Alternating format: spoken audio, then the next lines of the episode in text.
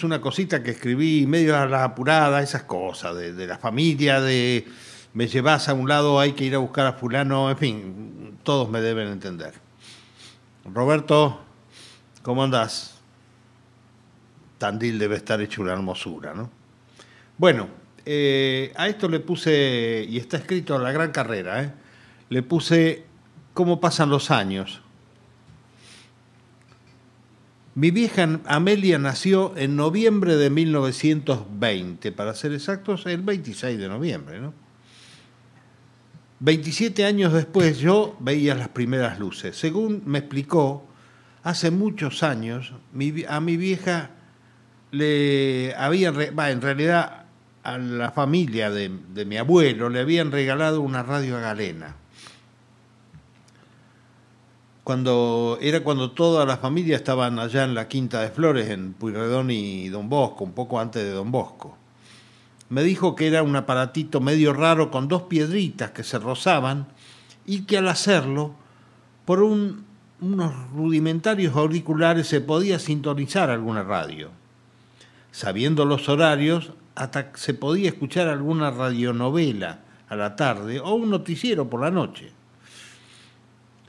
Me contó que solamente una, persona podía escuchar y que por eso era la encargada de relatar a los que estaban cerca qué iba pasando en tal o cual programa. Me explicó que era un adelanto importante en las comunicaciones y que más de una compañera de escuela primaria envidiaba la suerte de la familia que ya contaba con semejante adelanto. Hoy me puse a leer cerca de la computadora que tenemos en el living de casa, la misma con la que estoy escribiendo esto. Al principio concentré toda mi atención, diría que hasta, hasta toda mi, mi, mi furia en una lectura. Qué bien escriben los ingleses.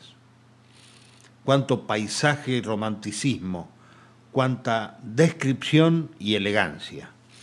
Mi nieto jugaba en la compu, en otra compu, a uno de esos juegos de zombies y explosiones, esos pobres a los que les ruedan las cabezas después que les damos unos cuantos tiros virtuales.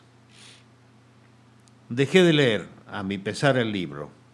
Él no se dio cuenta, yo lo estaba mirando. Hacía morisquetas, se sonreía cuando lograba algún acierto o se enojaba cuando los zombies intentaban llegar a su casa volaban los dedos del, niño en el teclado. De pronto me miró. Tres o cuatro segundos dejó de prestar atención a la pantalla. Luego comenzó de nuevo con su labor, pero le agregó un detalle. Me relató pormenorizadamente todo lo que iba haciendo. Y fue allí donde se juntaron las tres generaciones. La que me precedió relataba la novela que escuchaba por la radio galena para que sus dos hermanas, acurrucadas a su lado, con los, ojos llenos de fantasía, pudieran seguir el guion del relato. Y acá estoy yo, ochenta y pico de años después, escuchando el relato de la cacería emprendida por mi nieto en defensa de su hogar y en contra de la, de la locura de los zombies que lo rodean. La pucha, cómo pasan los años, ¿no?